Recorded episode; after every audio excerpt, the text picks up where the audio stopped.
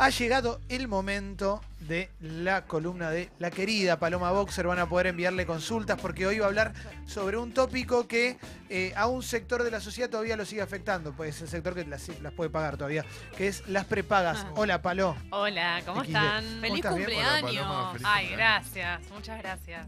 Qué alegría, La ¿eh? pasé muy bien. Lindo. Tiene una linda remera de Tita. Sí, Eh. una Hola, hermosa. Tita, y compañía, ¿no? Sí, sí, de IG Crazy Diamond, ¿eh? que las hace Antonella. Dale, el muy próximo lunes, si no llueve, puedo venir con Tita y con la remera de Tita. Por favor. El te próximo lunes yo no estoy.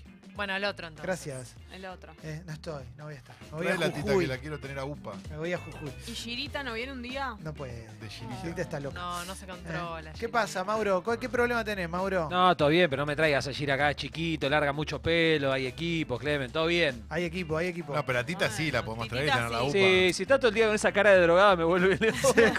Te sentís identificado, ¿no? Con Sí, un poco, ¿viste? Claro que sí. Bueno, vamos a hablar de prepagas. ¿Eh? Sí, de prepagas y de obra social. Vamos a hablar de las dos cosas. Sí, bien. Porque saben que la legislación argentina es una de las más avanzadas del mundo en lo que respecta a la salud pública. Sí. Básicamente lo que dice es que el Estado tiene que garantizar el derecho del acceso a la salud más allá de, los- de las situaciones económicas. Por eso existe la salud pública en nuestro país. Sí. Esto está en la Constitución, los tratados internacionales, digamos, algo muy reglamentado. Pero como el sistema público, sobre todo en las últimas décadas, se mostró muy deficiente, con mal presupuesto, bueno, lo que todos sabemos sobre el sistema público de salud, Colapsó. empezaron a surgir las prepagas, que son una empresa privada, y las obras sociales, que son un derecho, si se quiere, sindical de los trabajadores, Mm. por decirlo de alguna manera. ¿Saben cuál es la diferencia entre prepaga y obra social? No. No. La prepaga es una empresa, una empresa privada. Vos pagás y formas parte, punto. Dejas de pagar y te vas, como cualquier otro tipo de empresa o servicio privado. Sí. La obra social, en cambio, es algo a lo que están afiliados obligatoriamente por ley todas las personas que trabajan en relación de dependencia en nuestro país, todas las personas que sean monotributistas, todos los pensionados, todos los jubilados. Es, forma parte, si se quiere, por decirlo de alguna manera, de la seguridad social que el Estado ampara a los trabajadores. Bien.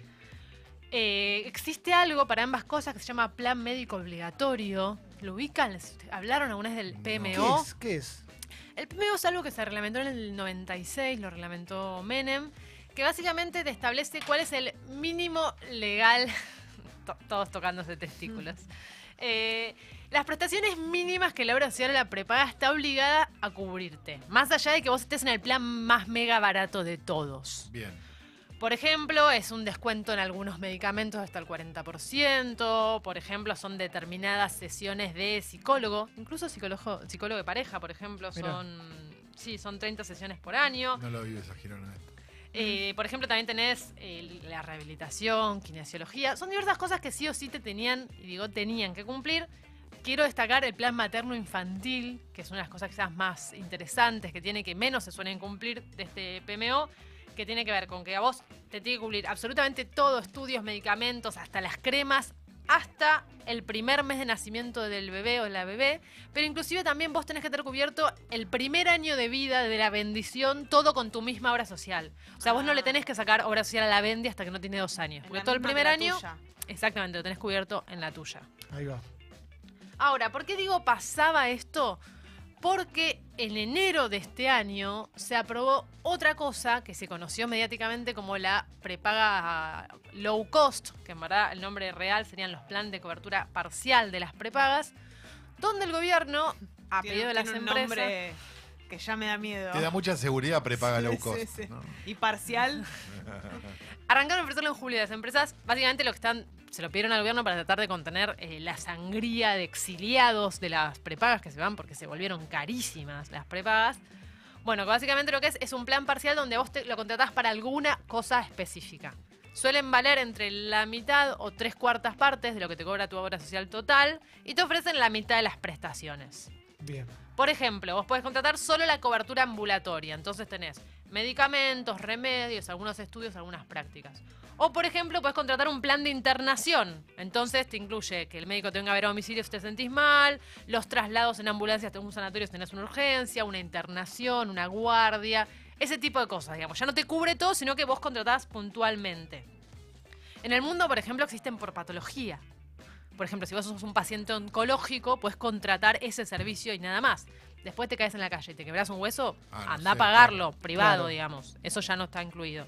Ahora vamos a empezar a leer preguntas en un ratito, ¿eh? por si quieren ir mandando. Sí. Sí, claro que sí.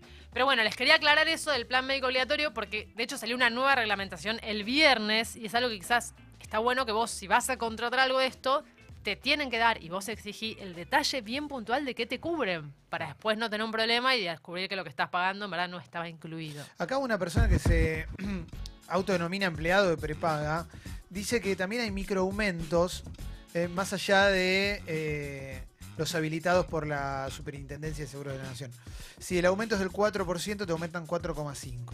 Y Sí. si no reclamás, hasta luego. Sí, en las prepagas pasa mucho el si pasa, pasa. O sea, está bueno lo que él dice porque es importante decir que las prepagas solo pueden aumentar si están aprobados esos aumentos por la Secretaría de Salud. Por eso salen los diarios de la prepaga sube 5%, digamos. Porque te tiene que subir eso y no más, porque eso es el tope que tienen au- autorizado.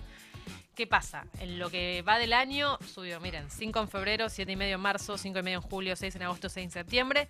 Y ya está autorizado aumentos del 4% en octubre y en noviembre, o sea, 45% de aumento van a tener en 2019 las prepagas. Es inflacionario. Tuvieron un 41 el año pasado, o sea, se están volviendo un bien cuasi prohibitivo las prepagas. Pero es importante estas dos cosas. Uno, que nunca te pueden subir más de lo autorizado, o sea, vos tenés que hacer el reclamo. Si quieren ahora explicamos cómo se hace. Y lo segundo, es que los aumentos por edad, en la gran mayoría de los casos, están prohibidos en las prepagas. O sea, cuando vos cumplís 35 años, cuando vos cumplís 40, 45, 50 años, no te puede subir la prepaga por la edad. Claro. Solo te puede ir subiendo lo autorizado. Lo que sí cambia es a qué edad vos la contratás. Claro. Yo el año pasado, no- nosotros cuando estábamos en Blue nos daban OS de 210, me acuerdo. Y cuando fui a averiguar a ver cuánto me costaba si la quería pagar yo, costaba 11 lucas cuando fui a, a averiguar. Ajá. Hace un año, más de un año. O sea, obviamente no lo agarré porque 11 lucas, pedo, claro. Ni, en pedo te pago 11 lucas. No, aparte de algo medio, morir. No, mentira. aparte de algo medio perverso, lo- los que tenemos, digamos, parientes grandes, Sí, ¿no? sí, Que a claro. lo mejor tuvieron esa obra social toda la vida Sí. y no la usaron no. durante 30 años y ahora capaz la usan, igual les cobran una guita que Una es barbaridad. ridícula. Cuando debería funcionar un poco, si tenés una cierta antigüedad, medio como el Automóvil Club, ¿no? Totalmente. Que después de tantos años ya, bueno. Socio vitalicio, socio ya está. vitalicio. Y la verdad que sí. Aportaste tanto. La verdad que sí. Estamos para Sobre empezar todo a... cuando no la usaste para nada. Bueno, pero escúchame, yo te dije eso, los aumentos por edad están prohibidos. Entonces, por ejemplo, tu viejo solo le podrían ir aumentando acorde a lo que va aumentando la Secretaría de Salud, nada más. Sumado a que, digamos, tiene todos los plus por edad que te puedas imaginar, ¿no? Bueno, pero están prohibidos los plus por edad. Bueno, Eso es lo pero, no, pero no hay forma de pelearlo los plus por edad. Sí, igual. los podés pelear, tenés Yo que hacer el conozco un reclamo. caso que quiso pelear un plus por, ed- plus por edad, hizo el reclamo, hizo todo, jamás le devolvieron la guita. Y llegó, hizo la medida cautelar en Todo, la justicia. todo. Bueno, es una no excepción. dieron. Déjame diga porque suelen funcionar este tipo de reclamos. Hay solamente dos casos en los que te pueden aumentar por edad. El primero es a los 65 años y si vos tenés menos de 10 años de antigüedad en la prepaga. O sea, si vos la prepaga lo- la contratas hasta los 56, cuando cumpla 65 te van a subir muchísimo el precio de la prepaga. Mm. Por eso siempre es importante anticiparse si tenés la posibilidad y no te gusta tu obra social. Bueno, lo que sabemos, anticiparte. Perdón, y ahí es donde vos entras en otra, que es que las obras sociales en general cambian de nombre Sí. Ah, y te borran la antigüedad. Y te desaparecen a veces ¿En las serio? antigüedades. Dejan de existir. Tal, Claro. eh, se pasa a ser par- Medical era salud en una época. Claro, digo, no sé, o, o- o- o- no sé, o- OSDE era, era, ot- era, era Sí. on otras que las fue comprando OSDE. Entonces, ¿esas te desaparecen de antigüedad? Quiero Pero- empezar a, a- Bueno, contesté esto, pero ahora quiero empezar a leer preguntas porque están llegando un montón. Dale, yo te digo, puede ser que haya un caso que no le funcionó, pero hay muchísimos antecedentes que esto funciona. Tenés que ir con tu BNI, tu quit, tu carnet de socio y vas a hacer el reclamo a la Superintendencia de Servicios de Salud y no solo te tienen que bajar la cuota, sino que además te tienen que devolver lo que te hayan cobrado de más en los últimos 10 años. Hay otro segundo caso donde sí te puede aumentar por edad, y esto es gravísimo, es si vos te suscribiste a partir del 23 de enero de este año, de 2019. Porque este año cambió la legislación y este año el gobierno sí admitió que las prepagas hagan aumentos por edad. Mirá, el, mirá el- el gestito que tuvo el gobierno con las prepagas, ¿no? Justamente. Bueno, pero es por Sí. la salud de todos. Sí. Lo único es que la relación entre que vos, la primera franja horaria en la que eh, horaria, etaria, y la última no puede ser más del triple. O sea, no te podrían subir más del triple. Bueno, el otro día hablábamos con, con alguien que está vinculado a una campaña política y que en la ciudad eh, varios de, de- de- de los planteos que hace la gente que vive en la ciudad de Buenos Aires tiene que ver con la, con la salud pública, por la cantidad de gente que se pasó a la salud pública en este último tiempo porque tuvo que abandonar la prepaga. Eh, dice Nicolás, pasé de trabajar en relación de dependencia a ser monotributista. Y en la obra social, los ECAC no me quieren mantener afiliado. ¿Qué hacer? Bueno, no. no. Difficult. Eso es completamente legal. Mira, la obra social básicamente maneja 14 millones de personas. Suele ser muy barata porque vos pagás un 3%, el empleador más o menos un 5%. Y eso te suele cubrir el plan igual más básico, el basicón. El, generalmente es el plan médico Sí. obligatorio. Si vos querés un plan mejor, podés pagar y podés eh, pasarte otro plan, digamos, abonando parte de- por privado, por tu cuenta. Ahora, vos podés elegir libremente tu obra social. Independientemente de cuál sea tu trabajo, vos podés trabajar de, no sé, cualquier cosa y agarrar la de los gastronómicos, por ejemplo. Exactamente, vos te Claro. corresponde una por tu sindicato, por tu, sin- por tu sindicalización, que digamos que es compulsiva, entonces vos, no sé, te contratás y en tu, ser- tu contrato te dice, vos te corresponde tal, piringundín. Ahora, si vos te querés ir a los gastronómicos, podés perfectamente, y además ninguna obra social puede negarte el ingreso. Las obras sociales están obligadas a aceptar a todas las personas que quieran ingresar. No te pueden hacer la famosa declaración jurada de enfermedad preexistente. O si te la hacen, no te pueden negar el ingreso, digamos, porque tengas una enfermedad. Vos puedes tener cualquier enfermedad, igual la obra social te tiene que aceptar. A lo sumo, algunas te pueden cobrar un poco más caro, según un reglamento que tiene el mismo Ministerio, perdón, Secretaría de Salud, de cuánto puede ser ese plus, pero ninguna obra social puede negarte el ingreso. Palo, para fijar un concepto de lo que habías hablado de, de los aumentos por edad, pregunta Dani, mi papá tiene 69 años y tiene 25 años de antigüedad en una prepaga. Paga una barbaridad. Sí. Está escuchando la radio ahora. ¿Le pueden aumentar por la edad? No, no le pueden aumentar por la edad. No, no le pueden aumentar, solo le pueden aumentar estos porcentajes que comentamos recién, que fue incrementándole a todos. La única diferencia por edad es al momento en que vos contratás la obra social. Después de tenés a los 65 más de 10 años de antigüedad, no te pueden subir. La ley es clarísima al respecto. Siempre que te hayas afiliado antes de enero de 2019. Para las personas que nacen ahora o se contratan ahora, van a entrar muchísimos problemas con la salud privada. en Jimena dice que acaba de cumplir 36 y antes de eso recibió una carta de OSDE informándole el aumento por edad. Felicidades. No. Lo que sí pasa mucho a los treinta y pico, que es vieron como esto que yo les digo que no puede haber recargo por pago con tarjeta, pero puede haber descuento en efectivo. Ah, quizás se te termina un plan joven. Se te Claro. termina un plan joven, exactamente. Ah. Hay muchos planes jóvenes que legalmente lo que funcionan no es que te lo incrementan después, sino que te hacían un descuento hasta determinada edad. Es la vida diciéndotelo de todas las maneras posibles, ¿no? Ya no Amiga, sos estás bien. joven. Bueno, mira, Adrián dice, mi prepaga no te aumentan por edad, pero cada cinco años te cambia la categoría y ahí viene un aumento.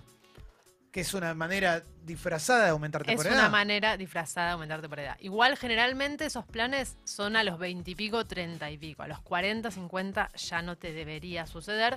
Si sucede igual, siempre hasta la duda, vayan a la Superintendencia de Servicios de Salud, que es quien tiene que regular la actividad de la medicina privada en nuestro país.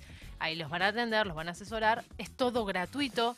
No llamen porque no atienden. Vayan. Oh. Queda en el centro, no queda otra, pero vayan. Leti dice que es docente y los docentes tienen IOMA sí o sí.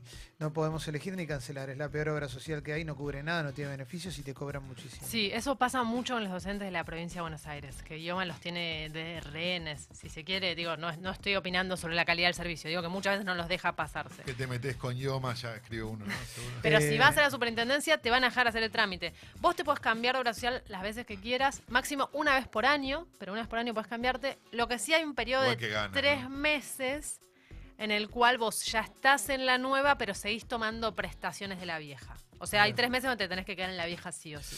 Eh, mi mamá se jubiló a los 60 y además es monotributista. ¿Puede aportar a una obra social que no sea PAMI? Sí, claro, los jubilados también pueden elegir. Los jubilados no tienen que estar sí o sí con OSBA y con PAMI. Pueden transferir aportes a la Ah, obra social o que quieran. o Eh, si PAMI, de hecho, deja de rendirle aportes a la obra social, igual le tienen que seguir eh, cumpliendo con el servicio. Esto hay un antecedente judicial al respecto. Y vos también, si querés, incluso puedes derivar los aportes a una prepaga.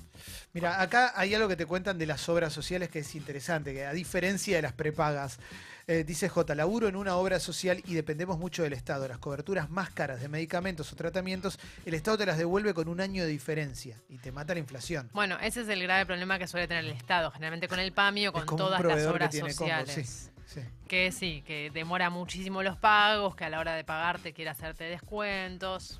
Ese es el por eso el Estado no solo es deficiente en el servicio de salud pública que te ofrece, sino en cuando tiene que rendir los aportes a la obra social. O sea, el Estado Sí. falla acá si querés en partida doble o en partida triple, porque también le deja subir a las prepagas mu- muchísimo más que la inflación. Pero bueno, es el sistema que tenemos.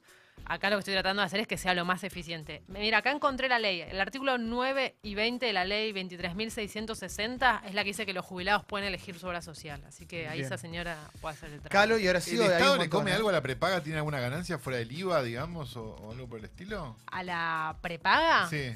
Eh, sí, ¿O es creo que hay impuestos. para- No, Ah, hay ¿tiene impuestos que tienen que pagar. Ah, sí, bueno. toda rama de actividad económica en la Argentina. En la obra social también vos podés eh, sumar a un familiar. Vieron que es muy Sí. común. Alguien Sí. trabaja. Esto está reglamentado. Por ley vos podés sumar a tu, a tu esposo o esposa o a tu convivente, si hicieron el trámite de convivencia ante la ley. Podés sumar también a tus hijos hasta los 21 años. Sí. Sí, No, no, nosotros cada uno tranca. Eh, o, los- o hasta los 25 si no estudia ni trabaja, o toda la vida si tiene algún tipo de discapacidad de, de cualquier tipo. Podés también, por ejemplo, sumar si tenés padres o hermanos a tu cargo, digamos que vos los mantenés. También tenés que hacer un trámite y te suman menos del 2% de lo que pagás, pero también los puedes sumar. Incluso si vos vivís con alguien que no es familiar, pero que recibe trato familiar, también lo puedes sumar, digamos. Como que una persona ya tenga obra social, puede amparar a todo su núcleo familiar. Dice, dice un sobrino del corazón, claro. Eh, gracias, Mauro. Derivé mis aportes a Serenos de Buque eh, para tener Swiss Medical y me rajaron del laburo ese. Me quedó una super deuda. ¿Me pueden aceptar en OSECAC? Mira, si a vos te rajan del laburo, durante tres meses vos seguís teniendo la obra social que tenías antes. Sí. Sí. Esto sucede y la tenés que seguir teniendo vos y todo tu grupo familiar. Ahora, no entendí, ¿lo rajaron del laburo, dejó de tener obra social y quiere empezar a tener una prepaga?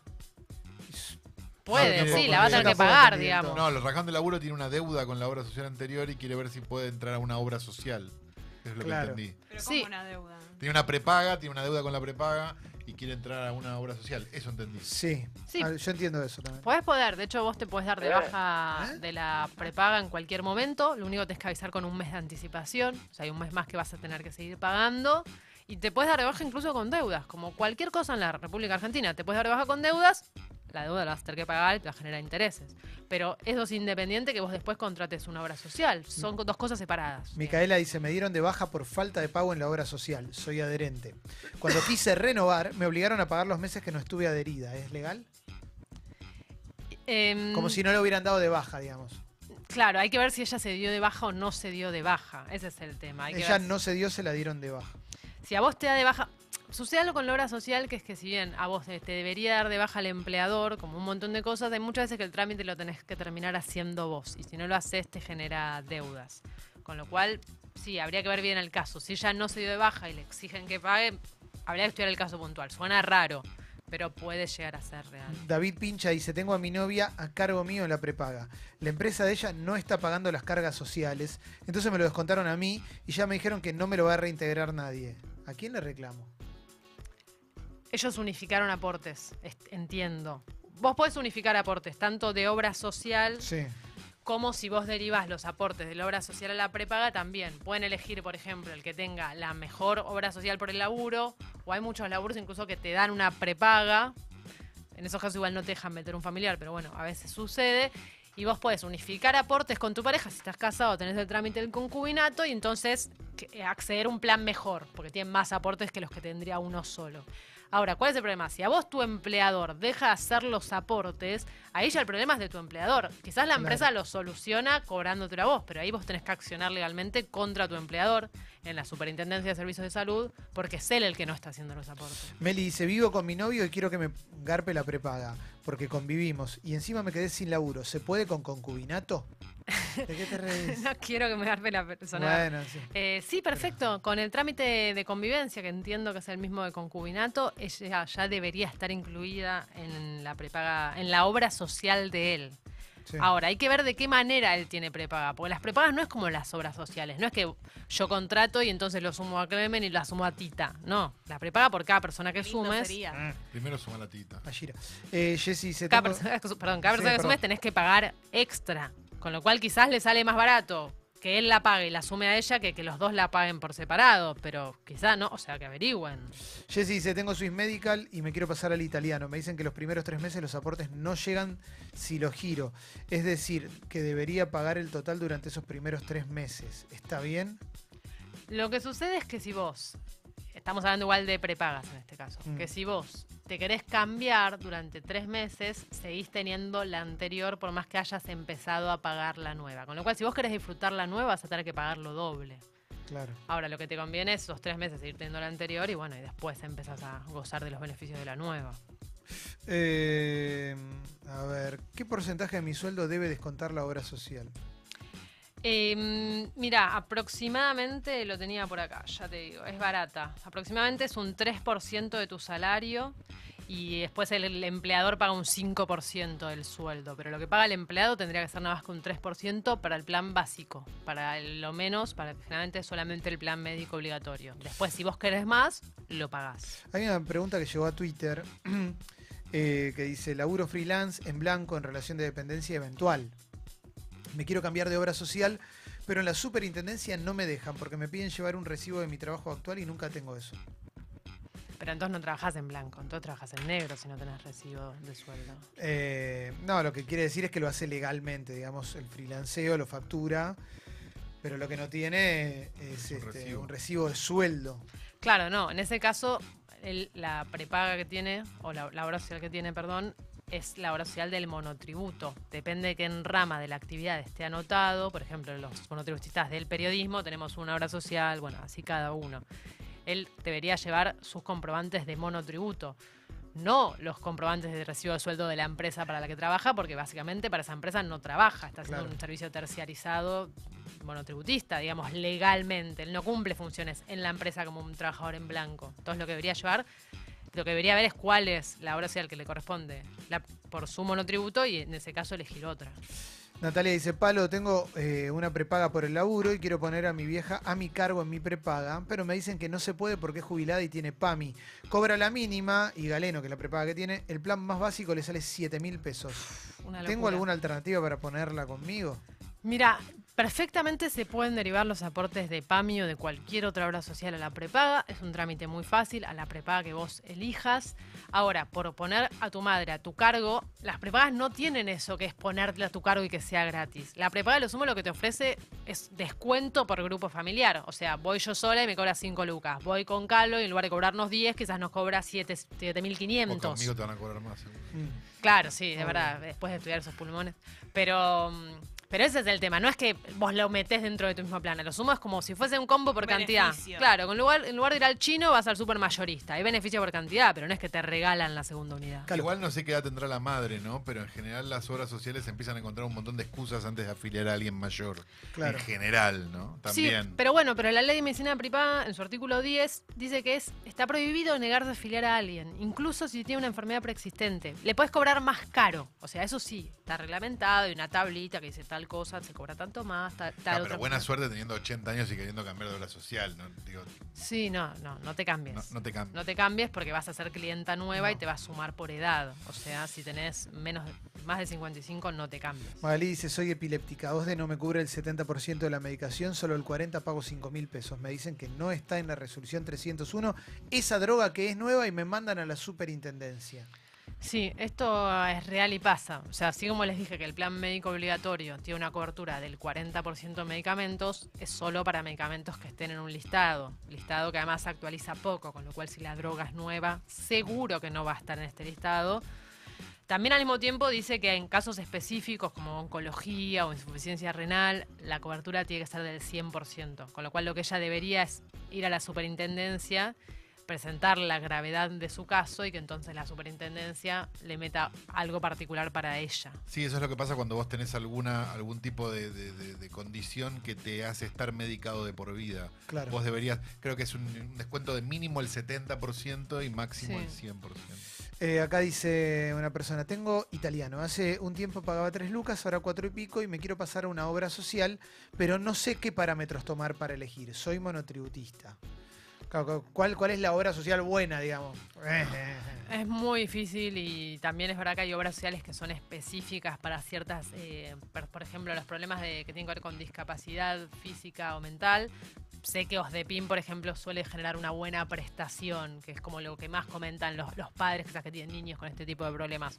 Pero después hay un montón de obras sociales, hay ca- casi la misma cantidad de obras sociales que de sindicatos, un poco menos, pero es un mundo muy vasto en el cual debería explorar. Yo ahí no le recomendaría ninguno. Foros, ¿no? Sí. Buscar en Sí, foros. preguntar, foros. Leandro dice, mi mamá está sin laburo, tiene 57 años, no la quiere ninguna obra social por la edad y la diabetes. Claro, el tema es que ¿Está no bien? la pueden no querer. A lo sumo lo que le pueden pedir es una barbaridad de dinero, pero que ella esa barbaridad de dinero tiene que ir a Superintendencia de Salud y preguntar si es legal, porque no, o sea, porque hay topes máximos establecidos por enfermedad y por edad. No pueden decirte, ok, dale, yo te acepto, son 80 lucas por mes. No, hay un canon establecido, pero no le pueden negar, eso es lo importante, le tienen que dar por escrito una propuesta de, de lo que le cobrarían y lo que tiene incluido y ella lo sumo chequear si eso es legal Aparte, o no. si te dicen que no, ¿qué te dicen? No, ¿por qué? No, te ponen mucha plata, entonces vos tenés que estar obligado. Bueno, seguramente pero- un porcentaje de la gente no vuelve, dice, bueno, listo. pero ahí el y otro porcentaje va a la superintendencia y termina consiguiendo. No, pero el mensaje, decía pasa, que, pasa. el mensaje decía que no la quieren. A lo que voy es que cuando te están diciendo que no te quieren, ¿cómo justifican eso? Eh, te hago, Eso no- una, Es injustificable. Claro. te hago es ilegal. una última pregunta y Sí. después te, te pido un cierre, pero eh, Nicole dice, me piden estudios de espalda para darme una tasación. ¿Es, es posible esto?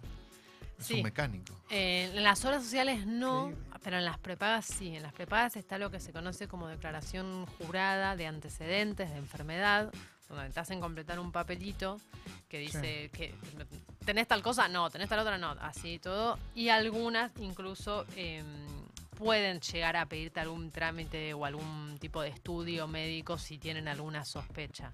De nuevo, no te pueden negar la afiliación por esa enfermedad. Sí te pueden cobrar un poco más caro. ¿Qué pasa, por ejemplo, si vos dijiste que algo no lo tenías y después salta que sí? Bueno, acá hay un fallo clarísimo de la Corte Suprema que dice que la empresa tiene que probar que vos sabías, porque vos quizás tenés una enfermedad, pero que no la conocías y que te enteraste recién cuando te explotó en la mano, digamos. Y que entonces la empresa tiene que decir que no, que vos sabías y que vos mentiste. Estaba revisando recién, vos me habías preguntado antes qué pasa cuando hay falta de aportes patronales. Un fallo en Salta en enero de 2018 que dice que la prepaga no, te, no puede sacarte el beneficio, o sea, no puede sacarte la cobertura de salud, en que es la prepaga la que tiene que hacerle juicio al empleador. O sea, la prepaga le tiene que hacer juicio a tu jefe por esta falta de aportes. Con lo cual, este chico que preguntaba, yo entiendo que a veces decís, uh, hacer juicio, qué quilombo. Pero que vaya a la superintendencia de servicios de salud y vea, vea de qué manera lo puede solucionar. La verdad que, y con esto si querés ya cierro, los reclamos en salud eh, suelen tener una respuesta muy rápida y suelen ser baratos. Porque no es necesaria mediación previa, porque las costas suelen ser bajas, porque no se paga tasa de justicia. O sea, como que está todo bastante armadito como para que sea un trámite lo más fácil posible. Después, todos conocemos casos mil engorrosos, gente que estuvo 10 años. Pero bueno, no es la norma, no, no es la media. Lo ideal es que vos consigas por escrito una respuesta de tu prepaga, en la cual te está negando algo que vos sabés que te debería cumplir. Y con eso vas a la superintendencia e iniciás el reclamo. Primero administrativo y si ahí no hay respuesta, bueno, iniciarás el reclamo judicial.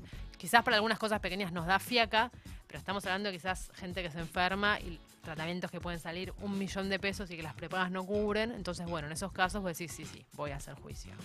La columna de Paloma Boxer la vamos a subir a Spotify, ¿eh? para que se la hagas escuchar a quien tenga dudas sobre su relación con las prepagas y las obras sociales. Eh, mil disculpas a toda la gente que no pudimos leerle la pregunta, porque llegaron dos millones de preguntas, eh, pero siempre, siempre clara, siempre un lujo, Palo, gracias. ¿eh? Gracias a ustedes.